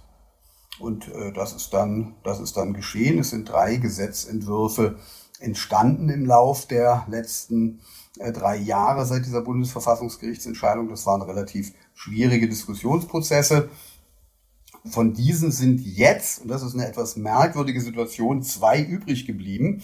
Und diese beiden sind auch noch grundlegend verändert worden gegenüber dem, was bei der ersten Lesung dieser Gesetzentwürfe vorgestellt und äh, im Bundestag verhandelt worden ist. Wir haben jetzt also einen Entwurf, den relativ viele Parlamentarier von vornherein äh, unterstützt haben. Das ist der von ein paar SPD-Abgeordneten, CDU-Abgeordneten, CSU-Abgeordneten, Linken, der mit dem Namen Castellucci und mit dem Namen von der SPD und mit dem Namen äh, Frau Kappert-Gonter von den Grünen äh, vor allen Dingen verknüpft ist. Und wir haben einen Entwurf, da haben sich zwei Gruppen zusammengetan, und zwar eine Gruppe um die grüne Rechtspolitikerin Renate Künast und eine Gruppe um die FDP-Politikerin äh, Henning Plar, der, die beide sehr liberale, aber doch auch gleichzeitig sehr unterschiedliche Auffassungen hatten. Die haben sich zusammengetan, um sozusagen aussichtsreich gegen den äh, Entwurf von Castellucci und Caput-Gonta antreten zu können. Das heißt, jetzt hier in der dritten Lesung wenn es also ernst wird ähm, mit, der, mit der Abstimmung, hat man auf dem Papier jedenfalls eine klare Alternative. Der Entwurf äh, von Renate Künast und Frau Henning-Plar von der FDP, um den mal mit diesen beiden Namen, der wird natürlich noch von sehr viel mehr äh, Parlamentarierinnen und Parlamentariern vertreten, äh, äh, zu benennen, ist, dass das Strafrecht dort keine Rolle spielt. Es wird kein neuer Paragraph 217 Strafgesetzbuch entwickelt, sondern es wird dort in Paragraph 1 gesagt, wir haben ein Recht auf Hilfe zur Selbsttötung und der kann das, und jeder, der das möchte und der einen freien Willen hat, das ist eine wichtige Kategorie, hat das Recht dabei auch Hilfe in Anspruch zu nehmen. Und das Gesetz soll da sozusagen regeln, wie das Prozedere ist. Und das Prozedere ist, dass eben festgestellt werden muss, ähm, gibt es eigentlich diesen freien Willen und äh, dafür ist es wichtig, dass die Leute quasi wie in der medizinischen Behandlung auch wissen, was sie eigentlich tun, wenn sie sich selbst töten. Das klingt jetzt ein bisschen trivial, aber naja, Menschen, bei denen das ein Thema ist, die stecken häufig in einer Krise. Man muss eine Beratung machen. Die Beratung ist verpflichtend dafür, dass dann hinterher ein Arzt ein Betäubungsmittel legal zum Zwecke der Selbsttötung verschreiben darf. Ähm, diese Beratung, das ist, das ist auch ein Kernpunkt, die soll in bestimmten Beratungsstellen durchgeführt werden. Und diese Beratungsstellen, die gibt es nicht. Das ist so ein bisschen analog wie beim Schwangerschaftsabbruch vielleicht gedacht. Die sollen aufgebaut werden und die sollen dann auch zu zumindest erheblichen Teilen von der öffentlichen Hand finanziert werden. Das heißt, wir hätten danach dann eine bundesweite Struktur von Suizidberatungsstellen, an die man sich wenden kann und die einen dann ergebnisoffen, das ist wichtig für die Gesetzesautorinnen, äh, die dann ergebnisoffen darüber äh, beraten, was Suizid heißt, was das für Konsequenzen hat, wie das äh, gemacht wird und die dann einen Beratungsschein abgeben. Und um jetzt sozusagen alle Hemmschwellen so zu, zu senken, äh, kann man diese Beratung auch anonym machen. Das heißt, die Beraterinnen und Berater wissen dann gar nicht, wer ihnen wirklich gegenüber sitzt, sondern sie haben dort eine Person, die halt etwas erzählt und äh, die sie beraten und danach gibt es einen Beratungsschein und der ermöglicht es Ärztinnen und Ärzten dann etwas, äh, dann etwas äh, zu verschreiben, was zum Zwecke der Selbsttötung eingenommen werden kann. Das ist der eine Entwurf von Helling, Pla und Kühners, der also kein Strafrecht vorsieht, eine umfassende bundesweite Beratungsstruktur. Und dann haben wir auf der anderen Seite den äh, Vorschlag von der Gruppe um Castellucci, Capat-Gonta und äh, andere. Und der sieht weiterhin vor, dass es einen Paragraphen 217 Strafgesetzbuch gibt, der die Förderung der Selbsttötung, die geschäftsmäßige Förderung der Selbsttötung unter Strafe stellt. Aber, und das ist die Änderung zu vorher, ähm, diese Förderungshandlungen sind nicht rechtswidrig, das heißt, werden nicht bestraft und führen auch zu keinem Strafverfahren, wenn die Person volljährig und einsichtsfähig ist, also einen freien Willen bilden kann und wenn sie nach der fachlichen Überzeugung einer dritten Person, also eines Psychiaters oder einer Psychiaterin insbesondere, einen freien Willen entfaltet. Diese Feststellung, die wird getroffen innerhalb der bestehenden Strukturen des Gesundheitssystems. Also da wird keine extra Beratungsstruktur überall aufgebaut. Und äh, auch da wird sozusagen die Feststellung der Fähigkeit der freien Willensbildung in diesem Zusammenhang attestiert. Und dann können die Patientinnen und eine äh, Patientin sind es ja nicht, aber die Tötung, Selbsttötungswilligen, dann können die selbsttötungswilligen Menschen damit sich von einem Arzt, äh, der dazu bereit ist, ein entsprechendes Medikament äh, oder Arzneimittel verschreiben lassen. Dafür wird, und das ist jetzt wiederum bei Castellucci, Capat-Gonta und bei Henning Klar und Künast identisch. Dafür wird das Betäubungsmittelgesetz geändert, nachdem dann eine Verschreibung von solchen Mitteln zur Selbsttötung erlaubt sein soll. Was bei äh, Castellucci, Capat-Gonta dann noch enthalten ist in dem Gesetz, das ist ganz interessant, ist eine Änderung im Sozialgesetzbuch und im Wohnungs- äh, und Betreuungsvertragsgesetz. Man will nämlich verhindern, dass die Sterbehilfeorganisation in Pflegeheimen, in Anlagen des betreuten Wohnens die allgemein verfügbaren öffentlichen Räume nutzen können, um dort für ihr Angebot zu werben. Und deswegen haben Anbieter von solchen Pflegeheimen oder von Wohn- und Betreuungseinrichtungen die Möglichkeit, das zu untersagen, wenn sie vorher in den Verträgen darauf hinweisen, die geschlossen werden. Im eigentlichen Bereich, den die Menschen bewohnen allerdings, da kann ein Anbieter eines Pflegeheims oder auch einer äh, betreuten Wohnanlage nicht reinregieren. Das ist ja auch richtig. Das heißt, da kann dann auch ein, ein äh, assistierter Suizid stattfinden, aber eben nicht in den öffentlichen Räumen. Ja, das sind die beiden Gesetze. Das heißt, der eine setzt weiterhin auf das Strafrecht, der sagt, wir ermöglichen den Suizid, aber wir fördern ihn nicht. Und die anderen, äh, die sagen, wir wollen mit Strafrecht in diesem Bereich nichts mehr zu tun haben. Es geht hier um Grundrechtsausübung. Und äh, wir wollen überhaupt gar nicht, wir wollen völlig wertneutral gegenüber dem Suizid sein. Damit haben Sie jetzt eine Alternative beschrieben, die sich auch auf einer grundbegrifflichen Ebene jedenfalls insoweit bewegt, als äh, unterschiedliche Orte für die im Einzelnen dann sehr differenziert ausgestalteten, sich in vielen Punkten, Stichwort Betäubungsmittelgesetz, Beratungspflicht und so weiter auch überschneidenden Regelungen, aber die werden an unterschiedlichen Orten untergebracht im sozusagen Gesamtsystem des Rechts. Ich will vielleicht diese Frage etwas konkretisieren ähm, mit dem von Ihnen ja auch schon angedeuteten Vergleich zur Abtreibung. Wenn man eben hörte, es ging da um einen Paragraphen 217 des Strafgesetzbuches, äh, der dann verworfen wurde vom Bundesverfassungsgericht, da, da weiß ja wirklich auch jeder, Laie, ja, da wird höchstwahrscheinlich sowas ähnliches, was jedenfalls, jedenfalls in einer sachlichen Nachbarschaft, ganz vorsichtig gesagt, zur Abtreibung liegt, geregelt worden sein. Und die einen von diesen beiden Abgeordnetengruppen wollen nun diese Materie ganz herausnehmen aus dem Strafrecht. Die anderen wollen natürlich umsetzen, müssen auch umsetzen, das, was das Bundesverfassungsgericht in diesem Punkt, äh, wie weit kann da eben möglicherweise Strafdrohung überhaupt gehen, müssen sich daran halten, aber halten es immer noch für sinnvoll, den, diesen sachlichen Konnex auch weiter zu demonstrieren. Und meine Frage wäre jetzt bei der Abtreibung, ist es ja so, dass da in der ganz, ganz langen Diskussion, wie sinnvoll ist es eigentlich überhaupt, dass, dass eben Abtreibung äh, halt ein Tatbestand im Strafgesetzbuch ist und so weiter unter Straftaten gegen das Leben aufgeführt wird und so weiter. Ein Argument war ein im Grunde rechtssoziologisches, dass es in der Praxis äh, nur selten zur Strafverfolgung der eigentlich da mit Strafdrohung belegten Handlungen kommt. Wie hat man sich das denn vorzustellen, wenn, wenn dieser künftige Strafrechtsparagraph, den die Castellucci-Gruppe eben immer noch haben möchte, wenn der jetzt gesetzt würde, wer müsste denn dann den Staatsanwalt und einen Strafprozess fürchten? Und wie realistisch wäre es da, wäre es, dass es also wirklich zu, zu, zu Strafverfolgung wegen Übertretung dieser diversen neuen Vorschriften kommt? Ja, das ist natürlich schwer zu prognostizieren, aber man kann sich ja mal die Situation heute anschauen.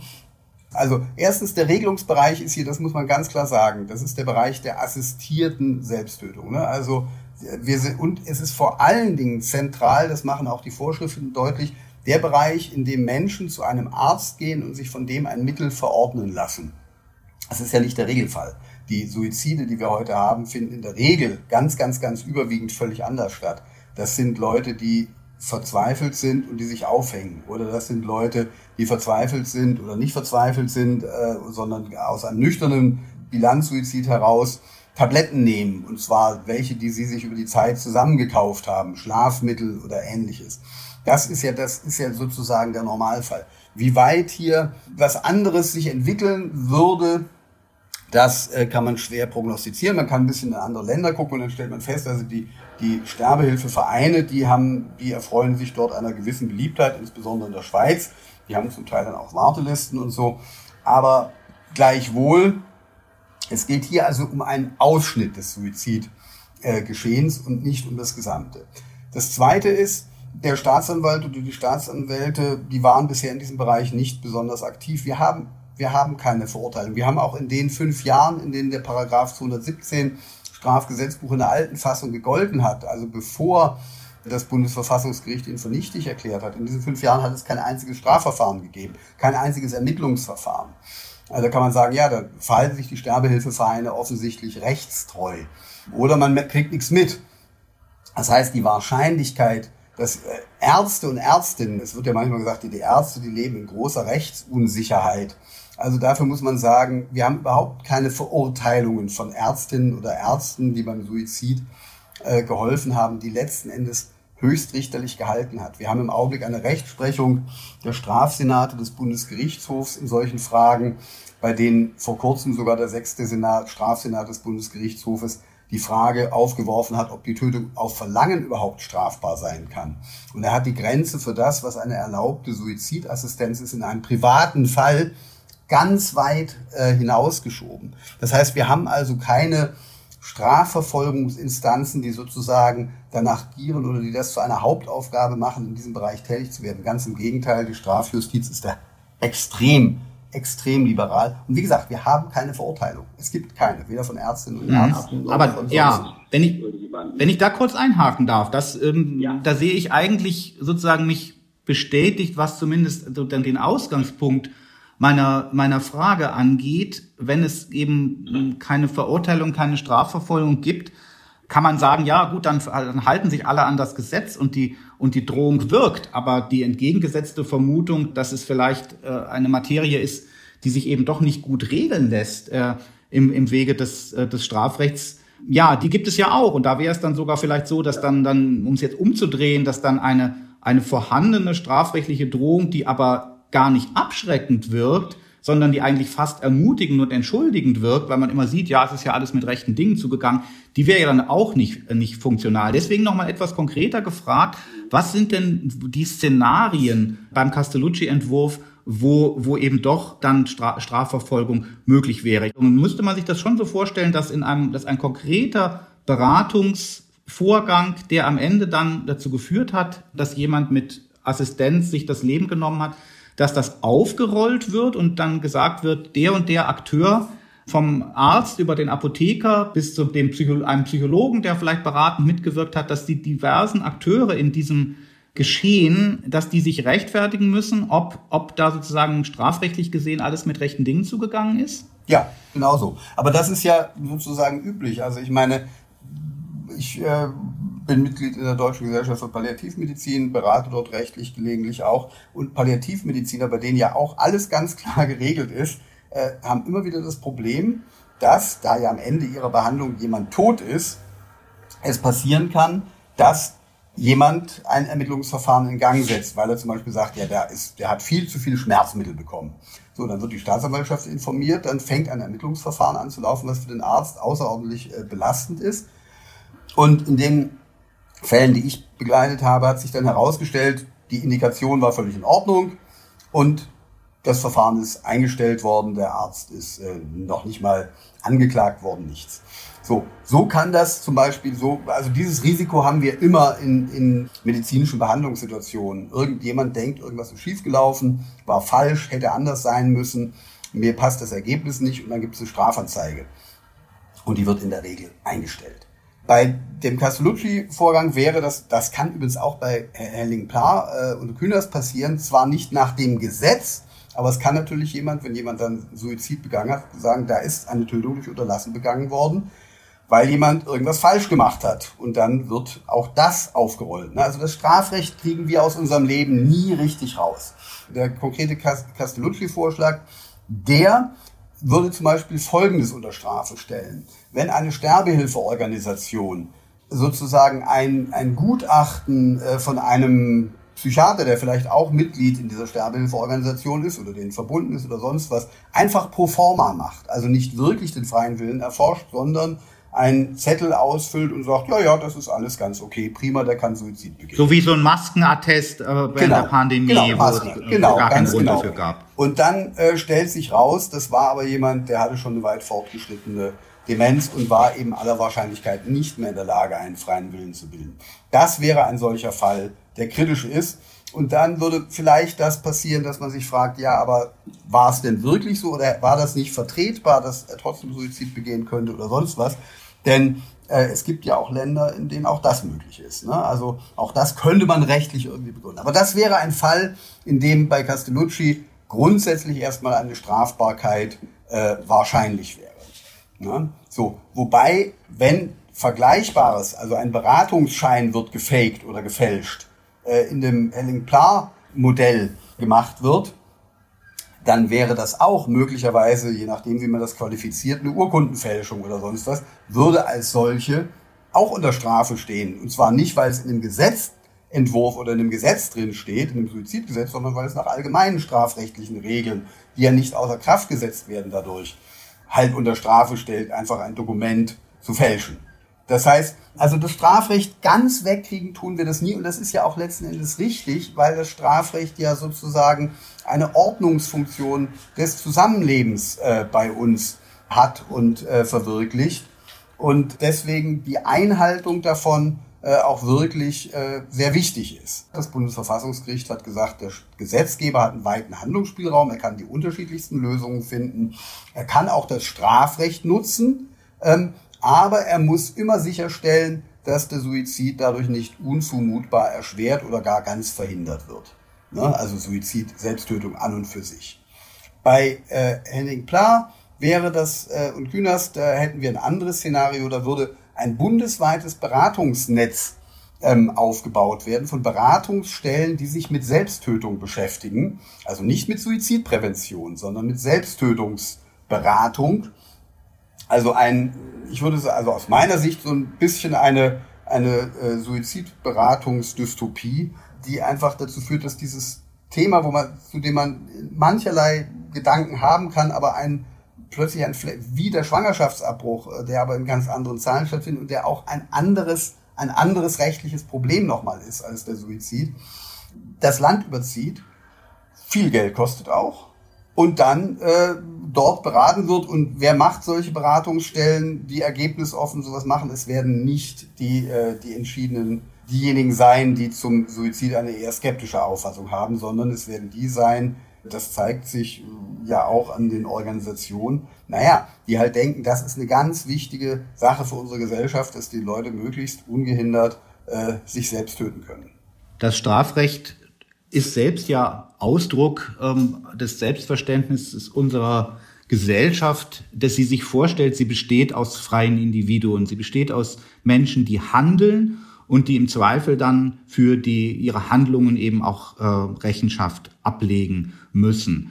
Und mir scheint hier die Diskussion über die Jahre doch eine interessante Wendung genommen zu haben, wenn ich das nicht falsch sehe, dass, äh, dass hier sozusagen auf der anderen Seite bei der Frage, was soll mit dem Recht eigentlich den Bürgern und den Menschen, es wird ja auch für Nichtbürger in Deutschland gelten, was soll den Menschen hier gesichert werden, dass da dieser Freiheitscharakter auch ähm, des Rechts, auch im Sinne der, dessen, was geschützt werden soll, deutlicher geworden ist. Also vielleicht spitze ich es etwas zu stark zu. Widersprechen Sie mir dann bitte, aber ich habe den Eindruck, dass also auch der Castellucci-Entwurf jedenfalls, dass man dem nicht mehr vorwerfen kann, hier soll eine Pflicht zum Leben durchgesetzt werden, um jeden Preis gegen Menschen, die sich die Freiheit eben nehmen wollen, meinen nehmen zu müssen, ihr Leben nicht mehr fortzusetzen, sondern was geschützt werden soll, auch mit dem, äh, mit dem Instrumentarium, wie Sie es erläutert haben, auch des Strafrechts, ist eben, ist eben die Freiheit. Man, der Staat will sich dann schon die Möglichkeit jedenfalls erhalten, sich vergewissern zu können, dass der Wille, der dann umgesetzt worden ist, auch wirklich ein freier Wille war. Genau. Also die Ideen, die dem Castellucci-Entwurf einerseits und dem von Kühners-Telling-Pla äh, andererseits zugrunde liegen, die sind, liegen auch im Bereich unterschiedlicher Vorstellungen von Autonomie und auch letzten Endes von grundrechtlichen Fragen. Also der eine Entwurf, der das Strafrecht hier noch in Einsatz bringt, der geht davon aus, also wir müssen den Suizid ermöglichen. Ne? Also er darf nicht verboten werden. Lebenspflicht gibt es selbstverständlich überhaupt gar nicht. Und zwar auch nicht, nicht ansatzweise. Das ist ja auch schon durch andere Vorschriften, die wir haben, beispielsweise im Bereich des Betreuungsrechts, der Patientenverfügung und Ähnlichem durchgesetzt. Es soll ein autonomer Patient entscheiden und er wird hier, er muss aber auch, um entscheiden zu können, und das scheint mir das, das, das Wichtige zu sein, ja sozusagen in einem, in einem Umfeld sein, in dem eine in dem die Entscheidung autonom ist. Er darf nicht gedrängt werden.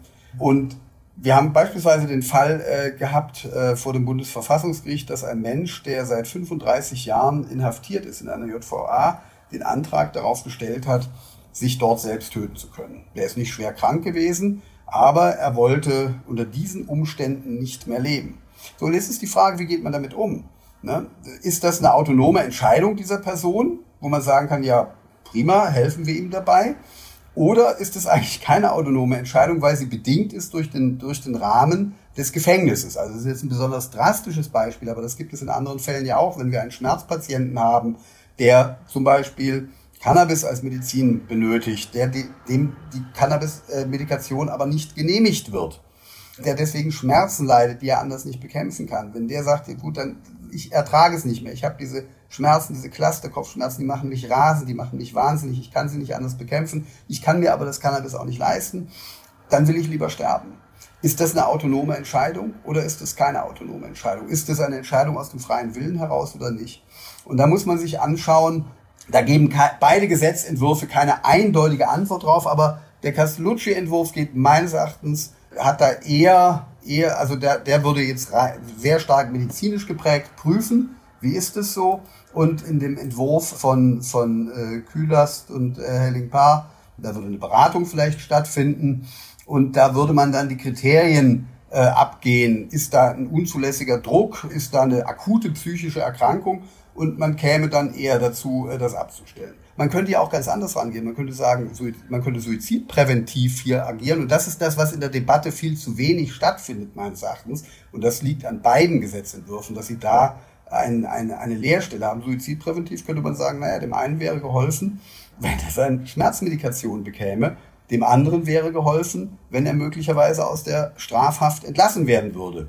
Nun muss man sich überlegen, will die Gesellschaft das? Ist das zu gefährlich, einen äh, über 70-jährigen Mann, der 35 Jahre ja nicht grundlos in, in Haft gesessen hat, zu entlassen, damit er weiterleben möchte? Äh, will man das bei einem Patienten, der das ja ganz bisher noch nicht genehmigt bekommen hat, ihm zu sagen, du kriegst diese Medikation. Also das zeigt aber, dass die Frage, was eigentlich der freie Wille ist, unter welchen Bedingungen er sich entfaltet, dass die nicht unabhängig voneinander zu sehen sind. Und ich glaube, das ist ein Problem, das die Gesellschaft im Augenblick viel zu wenig diskutiert und diskutiert hat, was aber ganz wichtig ist. Und um sich klar zu machen, worum es geht. Und man muss sich dabei auch den Gedanken machen, den das Bundesverfassungsgericht äh, äh gemacht hat. Das Bundesverfassungsgericht hat nämlich gesagt, das ist alles ganz, ganz wunderbar.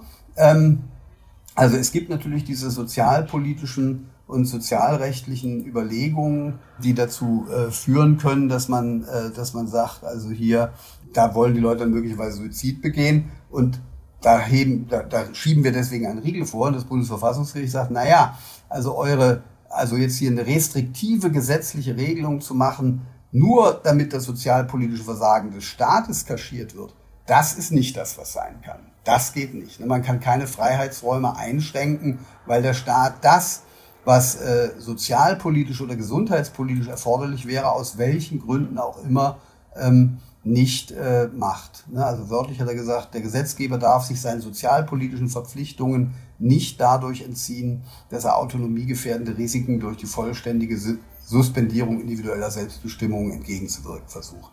Und diese Frage, wie die sozialpolitischen Verpflichtungen sind, und was autonomiegefährdend an staatlichem Handeln ist und was zu den Suiziden auch führen kann, die wird überhaupt nicht gestellt in der ganzen Debatte. Und das ist meines Erachtens ein ganz, äh, ein ganz zentrales Versagen. Ja, da bringen Sie jetzt nochmal einen sehr interessanten dialektischen Gedanken ins, ins Spiel, was die Möglichkeiten eben der Umsetzung des Bundesverfassungsgerichtsurteils äh, angeht. Da haben Sie ja gerade zitiert, diese Aussage des, des Gerichts, dass äh, sozialpolitische Schutzpflichten kann der Staat eben nicht einfach also sozusagen auf einem sozusagen bequemen Wege erfüllen, indem er die jeweilige Handlung dann, die individuelle Handlung komplett verbietet und dann sagt, da kommt die Handlung eben überhaupt nicht mehr vor und dann haben wir unserer Schutzpflicht genügt. Das war ja ein entscheidender Gedanke in dem, in dem Urteil für, für die Etablierung, vielleicht auch die rhetorische Etablierung ebenso dieses prinzipiellen Vorrangs hier auch des individuellen Freiheitsrechts selbst in diesem Bereich. Aber so wie Sie diese Aussage ähm, äh, lesen, muss man eben auch die Kehrseite sehen. Es, es gibt eben trotzdem auch die, die Schutzpflichten und vielleicht könnte man es ein bisschen, was Sie sozusagen äh, angedeutet haben, so, so pointieren, gerade dann, wenn das, wenn das Freiheitsrecht voll durchschlägt, kommen dann auch wieder die Schutzpflichten ins Spiel. Denn es kann ja auch nicht umgekehrt der Fall sein, dass der Staat sagt, ja, unsere einzige Sorge ist hier, dass gar nicht der Eindruck entsteht, wir würden einem Individuum hier hereinreden und dadurch sind wir sozusagen jeden Gedanken an, an unsere Schutzpflichten äh, für die Ermöglichung eines menschenwürdigen Lebens in der Gesellschaft ledig. Ganz genau. Das ist, denke ich, ein ganz wichtiger Punkt. Und man muss auch sagen, das Bundesverfassungsgericht hat in seinem Urteil, mit dem es den 217 abgeschafft hat und für nichtig erklärt hat, auch gesagt, die Praxis geschäftsmäßiger Suizidhilfe in Deutschland war nicht geeignet, die Willens- und Selbstbestimmungsfreiheit von Suizidkandidatinnen und Kandidaten in jedem Fall zu wahren. Das heißt also, das Bundesverfassungsgericht hat anerkannt, dass die Existenz und die Arbeit von äh, Sterbehilfeorganisationen insbesondere dazu führen kann, dass Leute zwar nicht direkt gedrängt werden, aber dass ein Klima geschaffen wird in einer Familie oder in irgendeinem Zusammenhang oder auch nur individuell wahrgenommen wird, das geeignet ist, die Autonomie des Einzelnen äh, zu beeinträchtigen oder gar zu kippen und ihn in einen Suizid zu treiben, der eigentlich seinen Interessen oder seinen Wünschen nicht entspricht. Und an diesem Punkt muss man ganz klar sagen, da ist der Entwurf äh, von Helling Pla und Künast, da hat er, bietet er überhaupt keine Lösung. Und die Ansätze, äh, die dort drin enthalten sind zur Suizidprävention, die sind da außerordentlich unzureichend. Der Castellucci-Entwurf, der bietet letzten Endes auch keine richtige Lösung, aber er hat viel mehr, er hat viel mehr den Grundgedanken, dass eine Autonomie mehr braucht als nur, dass der Staat nicht hineinregiert. Und er hat auch in seinem suizidpräventiven äh, Programm hier mehr, etwas Konkreteres jedenfalls äh, zu bieten. Was man sich vielleicht auch nochmal klar machen muss, das finde ich eine der interessantesten ähm, Geschichten äh, in, dem, in dem Suizidpräventionsprogramm von, von Henning Pla. Die Feststellung, und das zeigt auch was über die Dimension, über die wir hier reden, die Feststellung, so weisen beispielsweise Strafgefangene und oder Angehörige von Suizidopfern ein besonders hohes Suizidrisiko auf. Das heißt also, äh, auch Henning Pla und Künast räumen in diesem Suizidhilfeprogramm auf. Nicht nur jemand, der einen Suizid begeht, tötet sich damit selbst, sondern auch sein Umfeld ist in einem besonders hohen Maße gefährdet, äh, selber irgendwann Suizid begehen zu können. Ich habe tatsächlich in meiner Mandantschaft einen solchen tragischen Fall gehabt. Da hat der, hat der Vater Suizid begangen. Daraufhin hat seine äh, Tochter, ein, die ohnehin schon psychisch labil war, eine sehr tiefe psychische Krise gehabt und ist dann psychiatrisch behandelt worden, aber eben nicht äh, zureichend und ist dann nach einer psychiatrischen Behandlung, hat sie sich selber getötet und hat in ihrem Abschiedsbrief gesagt, sie geht jetzt ihrem, folgt jetzt ihrem Vater nach. Also das zeigt, Suizid hat auch Auswirkungen nicht nur für die Person, die sich selbst tötet, sondern für ein ganzes Umfeld, erhöht deren Risiko, das zu machen. Also wir reden hier nicht nur über individuelle Freiheit, wo eine Person etwas für sich entscheidet und wie das ist, das geht niemandem was an. Das ist, glaube ich, nicht der Fall. In der Presseberichterstattung über solche großen biopolitischen Debatten und Abstimmungen, da gibt es so ein gewisses Klischee, da wird von gerne von Sternstunden des Parlaments gesprochen. Wir warten natürlich jetzt gespannt darauf, ähm, welche Argumente dann morgen in der abschließenden Diskussion nochmal vorgetragen werden, mit denen im Parlament dann versucht wird, die, die letzten Zweifel auf die eine oder andere Seite zu ziehen. Aber mir scheint gerade mit dem, was Sie zum Schluss ausgeführt haben, haben Sie auch noch einmal umrissen ähm, eine Dimension von Argumentation, der man eben doch auch, ähm, auch in früheren Fällen, als es eben um Abtreibung ging oder auch als es um die, die, äh, die Regelung der, der Stammzellforschung zum Beispiel geht, ging und den Embryonenschutz. Ich glaube, man kann unseren Bundestagsabgeordneten da schon eine Offenheit äh, attestieren dafür, dass weil diese ethischen Argumente in einer nicht von den Parteien und Parteiprogrammen vorher bestimmten Weise festgelegt sind, dass sie doch viel stärker auch Bedingungen und Konsequenzen der, der jeweiligen Entscheidungen auch ausdrücklich reflektieren. Und Sie haben jetzt gerade nochmal uns, uns vorgeführt, inwiefern das eben auch hier etwas mit der Sache zu tun hat, dass gerade ein starker, emphatischer, individualistischer Freiheitsbegriff äh, seiner Natur nach eigentlich auch die Rückfrage, ja, wie kann man, äh, wie kann man ihn denn wirklich äh, sichern, was kann man für Vorkehrungen äh, dafür schaffen, dass, dass es in der Praxis äh, auch wirklich zur Anwendung kommt, dass das eigentlich zusammengehört. Und ich glaube, in diesem Sinne dürfen wir auf die Bundestagsdebatte gespannt sein, nicht nur, wenn auch sicherlich hauptsächlich auf ihren äh, ja äh, wirklich im besonderen Maße offenen, äh, nicht nur formal jetzt offenen Ausgang. Eins kann man schon mal voraussagen, auf jeden Fall werden wir Sie, lieber Herr Tollmann, von der Feuilleton-Redaktion aus bitten, dann auch ähm, zu dem Ergebnis etwas zu sagen ähm, und das äh, den Lesern des Feuilletons ähm, zu erklären. Vielen Dank und auf Wiederhören, lieber Herr Tollmein. Vielen Dank für das Gespräch. Tschüss, Herr Barnas. Jetzt kommen wir zu unserem Literaturhinweis. Der bedeutende britische Völkerrechtler und Autor Philip Sands hat ein neues Werk geschrieben, Die letzte Kolonie. Darin geht es um einen Fall, der gar nicht so groß, jedenfalls jetzt nicht mehr in der Öffentlichkeit ist, aber einen sehr spannenden Fall. Nämlich der Internationale Gerichtshof hat entschieden, nach einem Gutachten, also in einem Gutachten, dass ein kleiner, was kann man sagen, eine Inselgruppe, ähm, das Chagos-Archipel, nach seiner Überzeugung sozusagen unter völkerrechtsfriedlicher Herrschaft Großbritanniens steht und gegen das Selbstbestimmungsrecht sozusagen verstoßen wird. Patrick, worum geht es und was ähm, sagt uns dieses Buch? Ja, das Buch, das äh, ein Jurist verfasst hat, der auch selber beteiligt war ähm, als Rechtsvertreter von Mauritius, dem, dem Staat, dem jetzt eben dieses Archipel ebenfalls im Indischen Ozean gelegen, aber eben weit weg von Mauritius und eben deutlich näher dann doch an Indien als, als an Afrika, dem dieses äh, Archipel, dieser Archipel jetzt wieder zugeschlagen werden soll. Sands hat ähm, Mauritius vertreten und immerhin, nachdem die britische Regierung als 2019 eben zunächst dieses Gutachten vom Internationalen Gerichtshof kam und dann auch die UN-General. Das ja für sich selbst nicht verbindlich ist, so gesehen. Das ist ja kein Verfahren, sondern ein Gutachten ist ja dann noch nicht per se verbindlich. Ja.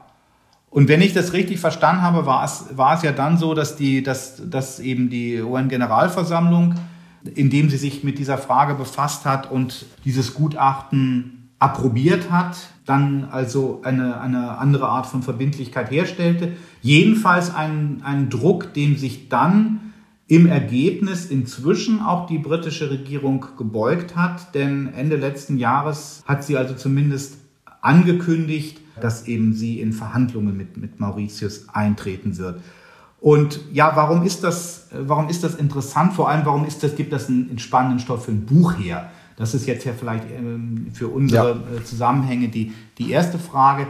Ja, das Buch heißt Die letzte Kolonie, Verbrechen gegen die Menschlichkeit im Indischen Ozean dass man merkt ja eigentlich direkt, der Titel so etwas ironisch ist, denn es ist ja gar nicht die letzte Kolonie, also als der kürzlich jetzt die, die Krönung war äh, von äh, König Charles III., wie wir jetzt auch in der FAZ schreiben, oder Karl III., wie ich vielleicht früher gesagt hätte, da wurden ja alle Hier im Podcast äh, gerne auch Karl. Ja, da, Dankeschön, dass wir das im Podcast hier mündlich so halten können. Ohne Verbindlichkeit. Ja, genau. Der, der, Vorgaben, die wir im Sinne der Einheitlichkeit, die auch vernünftig ist im Schriftlichen haben. Klammer zu, dieser kleinen internen Diskussion.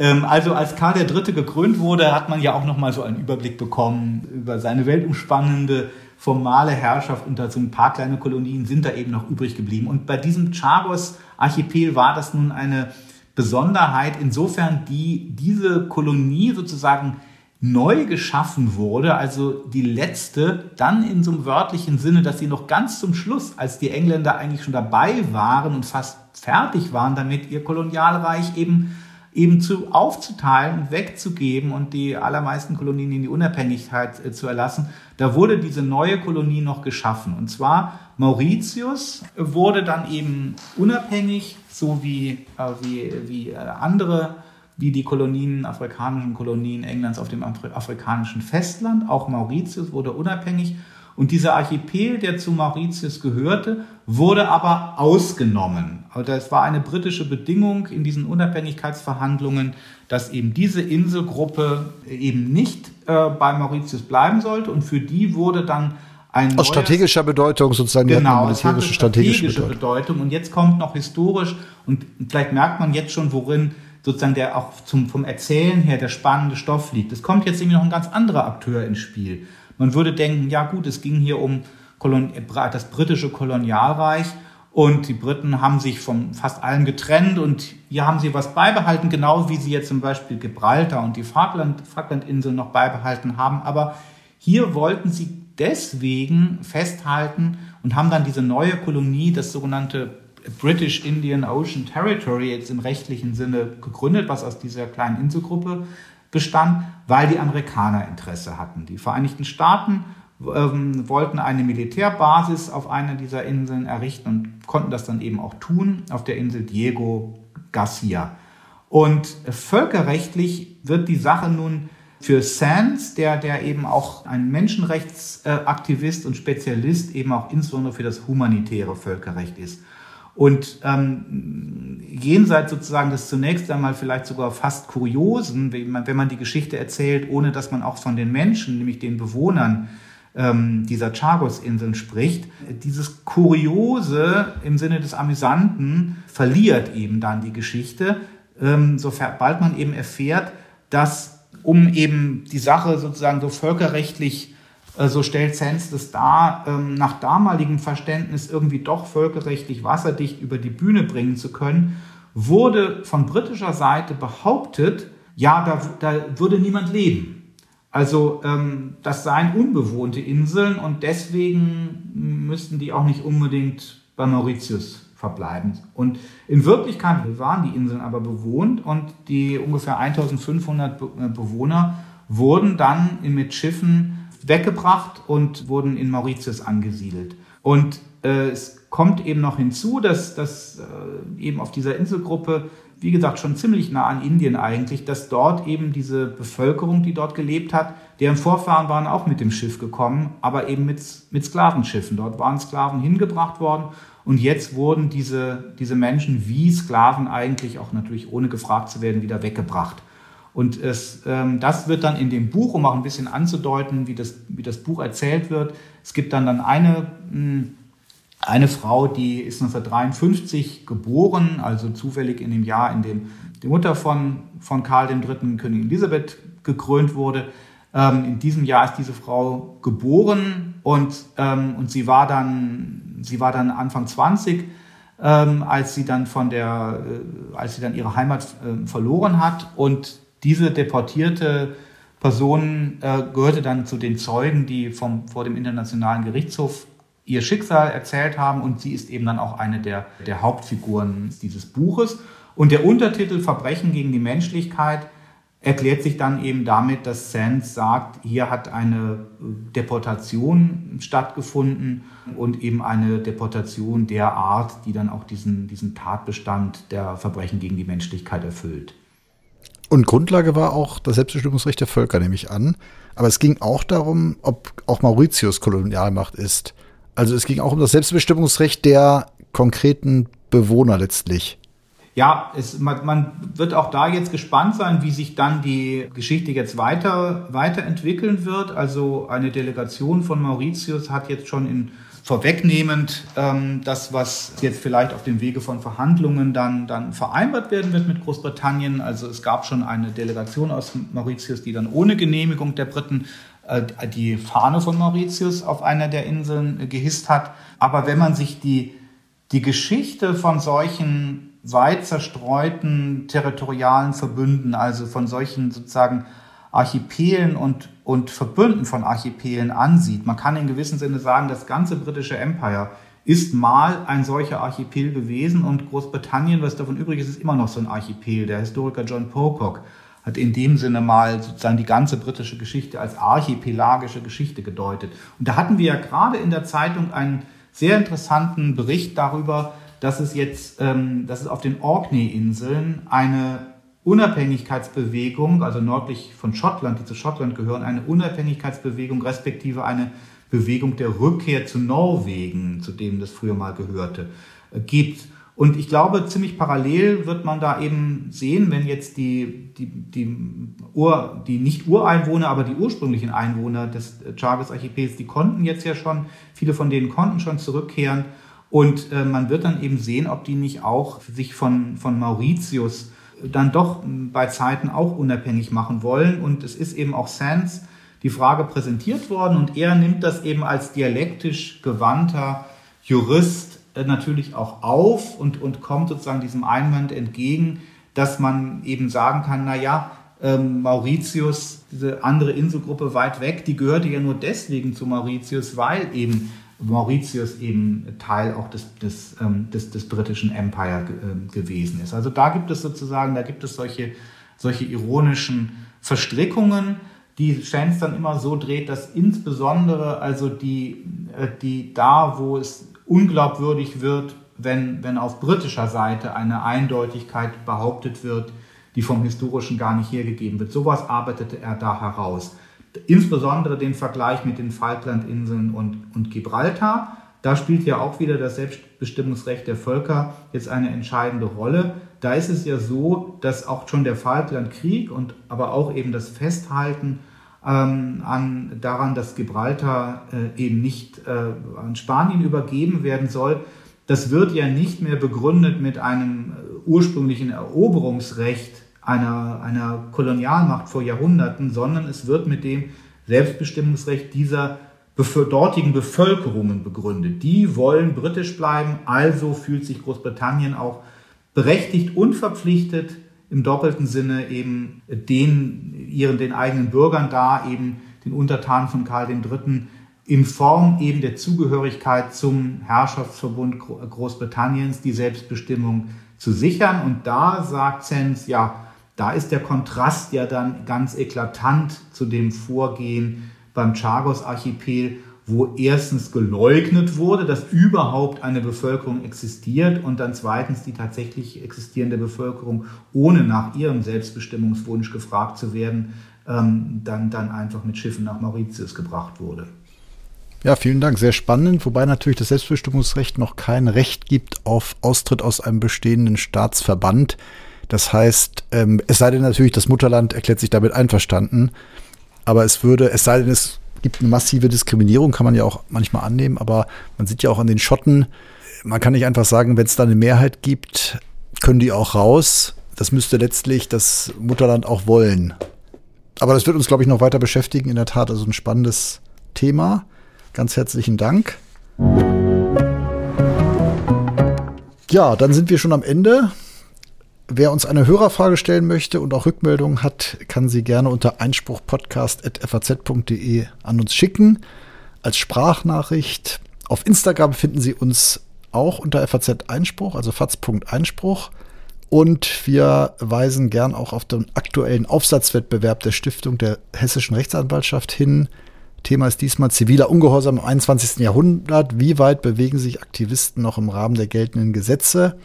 Da kann jeder, Studenten, Referendare, Doktoranden, mitmachen und ein Preisgeld bis zu 10.000 Euro gewinnen. Und die Siegerbeiträge werden wie im vergangenen Jahr in einer Kurzfassung auf Einspruch veröffentlicht. Vielen Dank fürs Zuhören. Mit besonderer Spannung werden wir natürlich morgen dem Bundestag lauschen, ob dann tatsächlich ein Gesetz zur Suizidhilfe verabschiedet wird. Ähm, wer sich ein bisschen noch mehr vorbereiten möchte, findet übrigens auch einen Artikel von Oliver Tollmein zu diesem Thema, wo noch etwas mehr auch zu den einzelnen Gesetzentwürfen ähm, drinsteht, ähm, in der Mittwochsausgabe der FAZ, ebenso wie für dieses Thema sehr angemessen ein Leitartikel auf der ersten Seite. Exakt. Ganz herzlichen Dank äh, und eine schöne Woche und bleiben Sie Einspruch treu.